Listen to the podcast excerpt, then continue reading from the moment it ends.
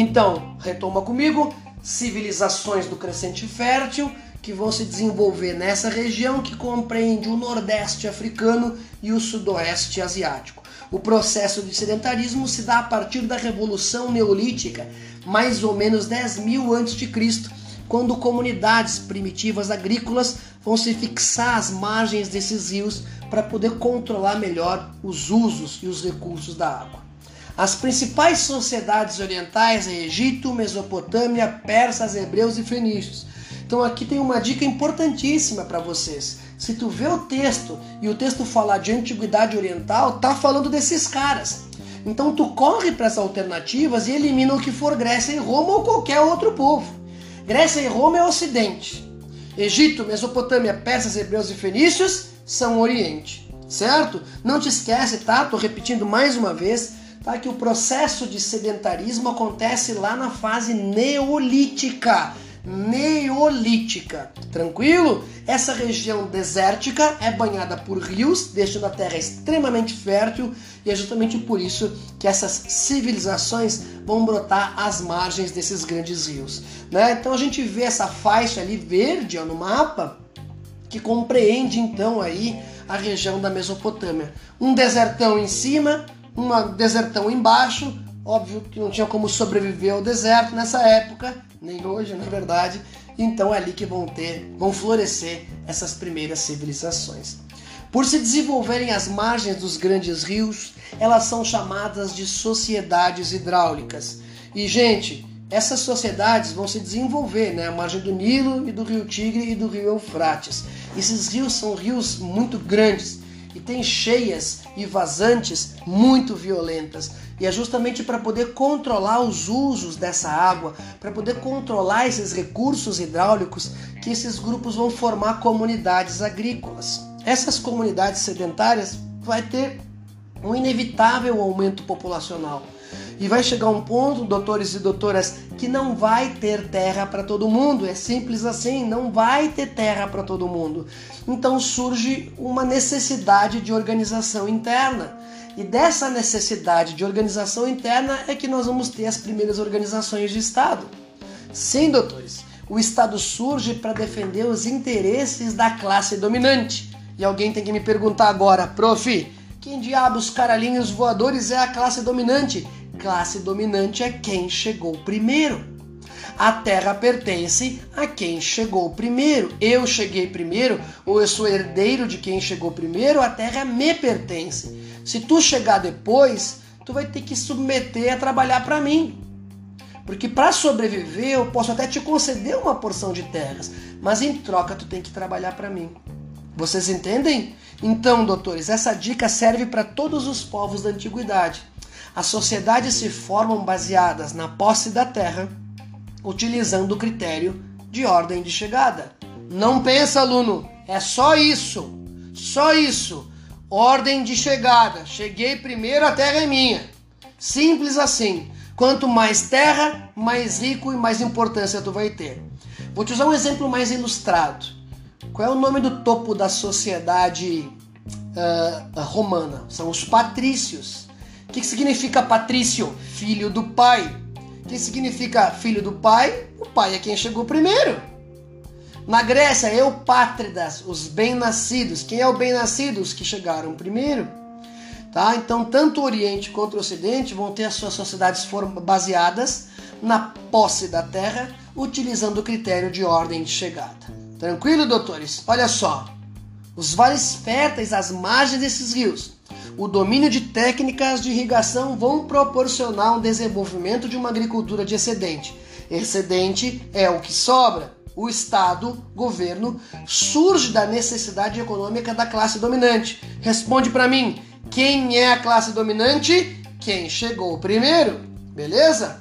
Para eles poderem controlar as tecnologias de irrigação e garantir a propriedade das terras para essas classes. Então aqui o aluno já identificou que com a formação desses núcleos sedentários e o inevitável aumento populacional, vai surgir uma organização de Estado, vai surgir uma divisão da sociedade e, consequentemente, consolida-se a propriedade privada. Beleza, doutores? Ó, para fechar a conta, ó, Essa relação de trabalho a gente chama de servidão coletiva, ou corveia real ou oriental. É aquele exemplo que eu te dei. Como eu cheguei primeiro, ou eu sou filho de quem chegou primeiro, as terras me pertencem. E eu vou emprestar ela para vocês trabalhar. Em troca disso, quando requisitados, vocês vão trabalhar nas obras públicas. Vocês vão trabalhar na construção de pirâmides, de diques, de barragens, de canais de irrigação e assim por diante. Por isso, por exemplo, que foi possível reunir um contingente tão grande de pessoas para construir as pirâmides. Faz sentido, né? Certo? A única exceção da antiguidade são os fenícios, tá? Nós vamos ver mais adiante, na aula que vem, os fenícios têm uma economia baseada no comércio marítimo, então eles não vão ter essa servidão coletiva, não vão ter essa corveia. De resto, todos os outros povos estão de um jeito ou de outro ligados a essa servidão coletiva, ou corveia real ou corveia oriental. Tranquilo? Como as civilizações do crescente fértil vão se desenvolver mais ou menos numa mesma época, mais ou menos numa geografia parecida, elas vão partilhar de características comuns e as provas podem eventualmente te perguntar isso, tá? Certinho? Partindo então agora que a gente viu essas características todas, vamos falar especificamente do Egito. Aonde está o Egito na fila do pão? Na região nordeste africana, na pontinha, olhando para o mapa, na pontinha esquerda do nosso querido crescente fértil. É, é uma sociedade hidráulica que vai se desenvolver às margens do rio Nilo. Gente, o rio Nilo é um riosalhão, cara, é um nilão ele vai chegar a ter quase 2 mil km de extensão e tem pontos que chega a ter quase 50 km de largura. Então é um rio amplamente né, navegável e há uma necessidade de um grande contingente de pessoas para poder controlar a força né, e poder extrair a maior quantidade de recursos que esse rio pode uh, te dar. Né? A história egípcia é dividida em dois grandes períodos: período pré-dinástico e período dinástico. Período pré-dinástico, antes das dinastias, e período dinástico. A transição de uma fase para outra se dá com a unificação dos nomos, tá? Dos nomos. Quando esses nomos se unificam, começa a fase dinástica. Pergunta que alguém vai fazer daqui a pouco. O que é um nomo, professor? Eu, eu entendi o que é pré-dinástico e dinástico, mas eu não entendi o que é nomo. Bom, nomo é a base da formação política do Egito. Nomo é a mesma coisa que tribo, é a mesma coisa que aldeia, é uma comunidade primitiva agrícola, certo? Lá no período neolítico, as margens do rio Nilo, certo? Nós vamos ter então a fixação dessas comunidades primitivas. Cada nomo desses, cada tribo, era chefiada por um nomarca. Quem é nomarca? É o que chegou primeiro, ou é o filho do que chegou primeiro é o chefe dos trabalhos hidráulicos. E todo esse trabalho era feito de forma gratuita, entre aspas, né? Através desse imposto chamado corveia. Com o passar do tempo, esses nomos vão tendo um inevitável aumento populacional. Com esse inevitável aumento populacional, então eles começam a juntar-se uns com os outros para poder aumentar as suas terras, para poder aumentar a sua produção. Vai chegar um momento que a unificação dessas várias tribos, desses vários nomos, vai formar dois grandes reinos. Em direção ao norte, ao delta do Nilo, desembocando lá no Mediterrâneo, nós temos o reino do Baixo Egito.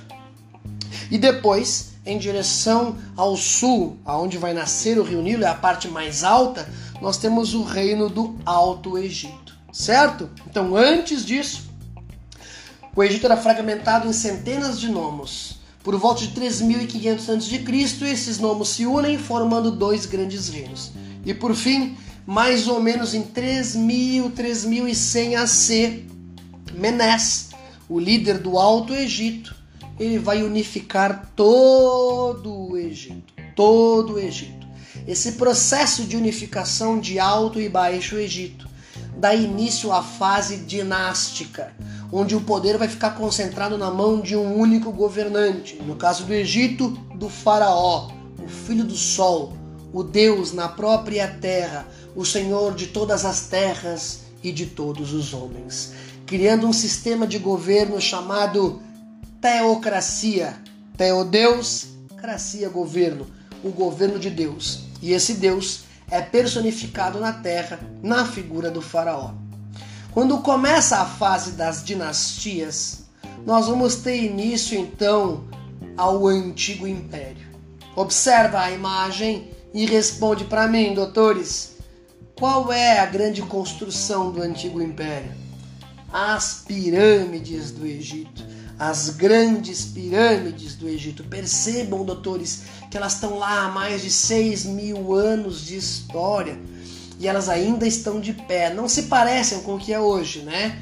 Na sua época, elas eram brancas e na ponta dela tinha uma ponta de ouro, porque os egípcios acreditavam que o ouro era um bom condutor de energia e poderia facilitar a viagem em direção à Terra dos Mortos. Olha, salvo ali, se nós, nós tivermos uma licença poética, eles não estavam tão errados, né? O ouro é um excepcional condutor de energia, né? Um excepcional condutor de energia. Beleza, doutores? Começa então a monarquia teocrática nesse antigo império, onde o faraó é o senhor de todas as terras e de todos os homens nesse sistema que a gente chama de propriedade eminente. Opa! Apareceu uma coisa nova aqui, senhor, que eu nunca ouvi falar. Claro que não, porque só os alunos do Profimax é que sabem disso. Propriedade eminente. Propriedade eminente é quando o faraó concede a posse da terra para a pessoa trabalhar, que nem o sistema de capitanias hereditárias aqui no Brasil. A terra pertencia ao rei de Portugal, a coroa portuguesa. E o rei ele dava uma, uma posse da terra para a pessoa explorar em nome do rei. É a mesma coisa aqui. Propriedade eminente é a mesma coisa, né? Que, que a tal da. Vai, essa propriedade eminente vai levar a corveia, vai levar a servidão. Como eu disse antes, esse período é marcado pela construção das grandes pirâmides, Kelps, Kefren e Miquerinos, guardiadas né, pela esfinge de Gizé, e no final do Antigo Império, por volta de 2000 a.C., o Egito é marcado um período de grande instabilidade interna, um período de violência e de guerra civil. Essa guerra acontece por disputas internas de poder e vai se arrastar por quase 200 anos. Após 200 anos, os faraós conseguem restabelecer o poder. Né? Mentuhotep II é o nome desse faraó. Não precisa te perguntar o nome, só coloquei para deixar o nosso conteúdo top completaço. Tá? Então, após 200 anos de conflito, surge um novo faraó que centraliza o poder mais uma vez. Certinho, doutores? Com essa centralização de poder, a gente começa o novo império. O novo império. Beleza? Período de grande estabilidade, de grande prosperidade, onde o Egito agora vai sair de suas fronteiras, vai acabar com o seu isolamento geográfico e vai ter contato, vai ter conexões com outros povos. Essa paz e essa prosperidade, senhoras e senhores, ela é chacoalhada com a invasão dos Ixos. Os Ixos é um povo muito guerreiro, que dominavam tecnologias de combate que o Egito não conhecia, como os carros de combate, como os cavalos e metais duros como o ferro. Os Ixos vão dominar o Egito por quase 200 anos. E nesta mesma época, quem chega no Egito, migrando em busca de pastagens, é, são os hebreus. Os hebreus vêm de Canaã, buscando terras férteis e vão parar aqui no Egito. Eles vêm juntamente com os Ixos, supostamente eles eram meio aparentados dos Ixos. Um ponto importante nesse Médio Império, doutores, uh, é justamente esse, esse, esse, esse fim do isolamento geográfico do Egito, tendo contato com outros povos. Tá bem? Quando os Ixos são expulsos, começa a terceira e última fase do Egito, que é o Novo Império. Novo Império. O Novo Império é marcado por uma forte política expansionista e imperialista, onde o Egito vai expandir as suas fronteiras, chegando até os domínios da Mesopotâmia. É o auge, é o apogeu da civilização egípcia, né? O apogeu da civilização egípcia. Até é bom lembrar de alguns nomes, né? Tutmés, Amenófis e Ramsés.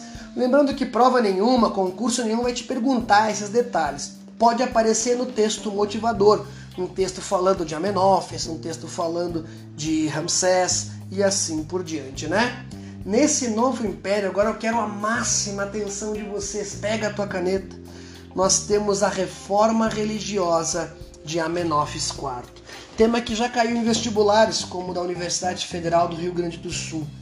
Amenófis IV era um faraó que estava tendo muita dificuldade de governo.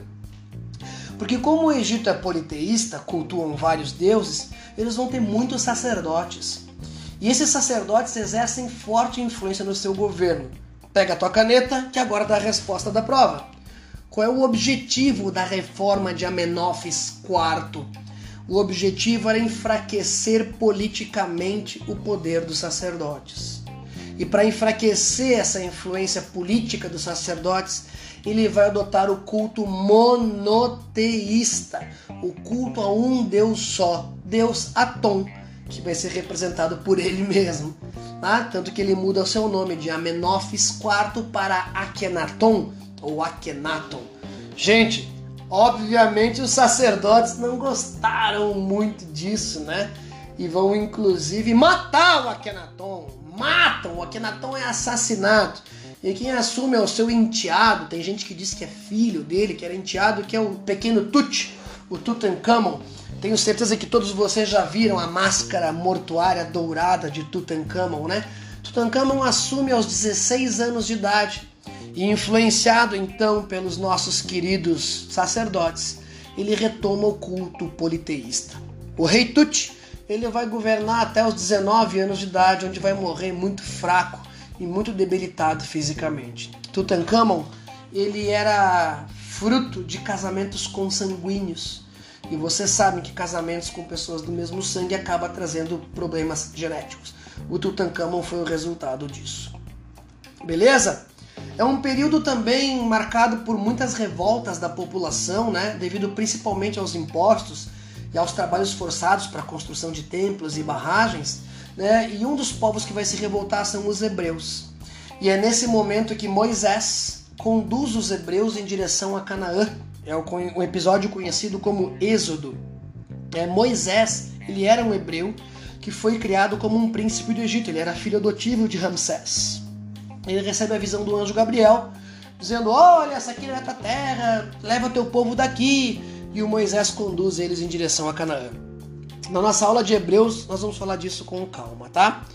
E por fim, o Egito agora passa a ser cobiçado por outros povos. E por volta de mil antes de Cristo, ele é invadido por um povo chamado Assírios. Os assírios vêm lá do norte da Mesopotâmia, um povo guerreiro, cruel, violento, e vai dominar o Egito por quase 400 anos, né? 350 anos.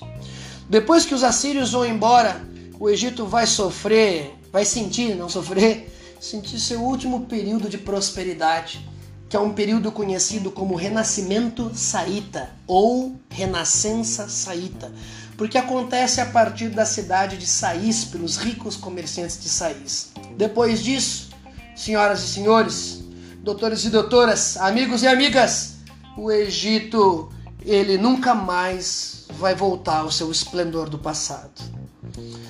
Em 525 ele é dominado pelos persas. O imperador Cambises anexa Egito ao seu império. E depois do domínio persa, senhores, o Egito perde completamente a sua autonomia ele vai ser sucessivamente dominado por outros povos: macedônicos, romanos, islã e por fim pelos ingleses. O Egito só vai conquistar sua independência de maneira oficial no ano de 1922, já no século 20 sociedade, a sociedade do Egito Antigo ela é atípica da antiguidade, aquela sociedade que é dividida em classes, que é dividida em castas, que é dividida em estamentos, tá? A mobilidade social era extremamente rara, ela praticamente não acontecia. Então o indivíduo nascia, crescia e morria na mesma classe social. No topo dessa pirâmide nós temos o faraó, que é o próprio Deus na terra, o próprio Deus na terra, o Deus vivo maior autoridade e acumulando muitas funções. Depois, então, nós temos aí uma camada intermediária né, de burocratas. Né? Burocratas são os altos funcionários, como o vizir, escriba e os sacerdotes, que, como os egípcios são politeístas, exerciam muita influência e tinham muito poder. Depois nós temos uma camada intermediária também de profissionais liberais, artesãos, comerciantes e uma camada de militares. Essa camada de militares, ela oscilava para mais ou para menos, dependendo da época, do momento da história egípcia. E por fim, a gente chega então na base da sociedade, né, onde nós temos os felás e os escravos. Felá é a mesma coisa que camponês. Eles correspondem a quase 80% da sociedade, 80, 90% da sociedade egípcia e são submetidos, né, convocados a trabalhos forçados devido à servidão coletiva, ou corveia real, ou corveia oriental, tá? Lembra, o faraó concede as terras para essas pessoas trabalharem e em troca elas têm que submeter esses trabalhos, tá? Os escravos não têm valor econômico e também não é por questões étnicas. Principalmente são devedores ou prisioneiros de guerra. Esse número de escravos também vai oscilar né, de acordo com o momento que o Egito está vivendo, tá? Mas é uma classe muito pequena. O Egito não é uma sociedade escravista, como é o caso então né, de, de Roma ou de Grécia, né? E a gente chega então na parte final aqui falar do que é mais importante, do que é mais cobrado, né? Que é a cultura e a, re, e a religião, né? Os egípcios eles são politeístas eles cultuam vários deuses e esses deuses estão ligados às forças da natureza, né? Então esse esse esse ritual de mumificação, esse ritual de embalsamamento era para preparar o corpo, né, para a terra dos mortos, né? Então, culto da vida após a morte. Não é reencarnação, tá, gente? É o culto da vida após a morte, né? Esses deuses têm corpo humano e cabeça de animal, o que a gente chama de antropozoomorfia. Antropozoomorfia. Beleza? Então tá aí, ó, tá? Politeístas antropozoomórficos. Questão de prova. Os egípcios foram politeístas durante toda a sua história. Verdadeiro ou falso? Falso. Lembra que teve a reforma religiosa do Amenófis? Lembra? Então lá houve uma adoção monoteísta. Durou pouco tempo, mas não importa. Eu não posso afirmar que durante toda a sua história o Egito foi o Egito foi politeísta, certo? É justamente na ânsia, na busca de preparar o corpo para essa terra dos mortos, para essa nova vida, que os egípcios vão desenvolver um conhecimento fantástico na anatomia e na medicina, justamente para poder preservar os corpos, né? Os egípcios sabiam que, que a gente se decompõe de dentro para fora, eles sabiam os princípios químicos de uma série de elementos para poder preservar os corpos para essa para essa viagem, para essa nova vida, né? E descobrindo anatomia, desenvolvendo anatomia, obviamente, eles vão desenvolver também a medicina, né? Eles já faziam cirurgia de desvio de septo, rinoplastia, operavam catarata, ah, faziam cirurgia de apendicectomia, produziam órteses e próteses, já usavam fármacos, usavam anestésicos. Tá? Uma medicina avançadíssima. Que, gente, na Idade Média, no início do mundo moderno, não tinha medicina com, com esse alto grau de, de, de esse, esse, alto avanço como a gente vai ter no Egito Antigo. Né? Depois de preparar o corpo ali por semanas, né? ele era colocado nesses sarcófagos aqui, né, junto com comida, junto com uma série de joias e amuletos, uh, uh, carruagens, animais de estimação, e há registros que até funcionários, empregados foram enterrados juntos com a ideia de servir o seu senhor, né, nessa passagem para a terra dos mortos, né? A escrita hieroglífica é outro dos legados fantásticos do Egito. Essa escrita é uma escrita ideográfica. Essa escrita não expressa som, né? Esse conjunto de caracteres, eles vão expressar uma ideia, né? Então é bem complexo a tradução dos seus hieróglifos. Só foram possíveis traduzidos a partir do século XIX com a descoberta da pedra Rosetta, que é uma pedra que continha inscrições em hieroglifo, em demótico, que é uma escrita mais simples, e em grego. Então assim foi possível decifrar, né? Como eu disse antes, né? Tratavam fraturas, usavam fármacos, anestesia, cirurgias, né? E toda a vida, toda a cultura toda a história egípcia ela está conectada a esse culto da vida após a morte. A arquitetura, por exemplo, pirâmides. O que, que são as pirâmides? Túmulos. A maneira de chegar mais fácil à Terra dos Mortos, certo? Na literatura, o Livro dos Mortos, que é uma espécie de manual de instruções. Né? O faraó, o rei, quando morria, era enterrado com um manual de instruções. Quando ele acordasse na outra terra, ele pegava o livro, lia e tinha lá todos os rituais, todos os os, os, os as, as, rezas que ele tinha que fazer para poder né, acordar na terra dos mortos. Né? A escrita, então, como eu disse, hieroglífica, ela foi se transformando através do tempo, né? A escrita hierática e depois a demótica, né? Que era uma escrita mais simples, onde as pessoas comuns podiam falar, né? E a principal divindade do Egito, tá? A principal divindade do Egito é a Amon-Ra, Amon-Ra ou Ra, né? Eles são politeístas, mas tem essa sua principal divindade, tá? Um ponto importante para a gente entender do Egito aqui é lembrar, né, que toda a sua história, toda a sua cultura, todo o seu legado, ele está ligado diretamente a essa prática religiosa, a essa crença religiosa, esse culto da vida após a morte, tá? A política, a economia, a sociedade, a medicina, a arquitetura, a matemática, tá tudo diretamente conectado a esse culto, né? A esse culto dessa vida após a morte, tá? A gente vai ter na Mesopotâmia também esse politeísmo, mas não tem o culto da vida após a morte. Os persas vão ser politeístas, mas não tem o culto da vida após a morte. Os hebreus originalmente são politeístas, depois desenvolvem o monoteísmo, tá? Mas também não tem essa crença, né? Nesse culto da vida após a morte. Isso é único no Egito. E uma pergunta que alguém poderia ter me feito, né, ou ter pensado, talvez isso venha com o tempo com vocês, né, doutores? Uh, o Egito tem uma história tão única, né? O Egito tem uma história tão diferente dos outros povos, né? Por quê? Por causa da geografia. O Egito é uma porção de terras férteis cercada por um deserto, então ele tem um isolamento geográfico. É longe de tudo, é difícil chegar no Egito. E é justamente por isso que eles vão ter uma história única, uma religião única, um idioma único, uma cultura única, porque se desenvolveram sem influências externas. Um ponto bem importante para vocês mulheres é que justamente esse isolamento fez com que o Egito não desenvolvesse, pelo menos no início, tá, ah, a diferença entre gêneros por não terem contato com outros povos, os egípcios não desenvolveram a diferença entre homens e mulheres, culturalmente falando. As mulheres tinham exatamente os mesmos direitos e obrigações, funções que os homens. Eu vou ter centenas de rainhas egípcias que vão governar o Egito. Aí alguém deve me perguntar agora, mas por que a gente não fala delas, prof? Porque a história foi contada pelos homens. E os homens são machistas. Eles trataram de esconder as mulheres na história.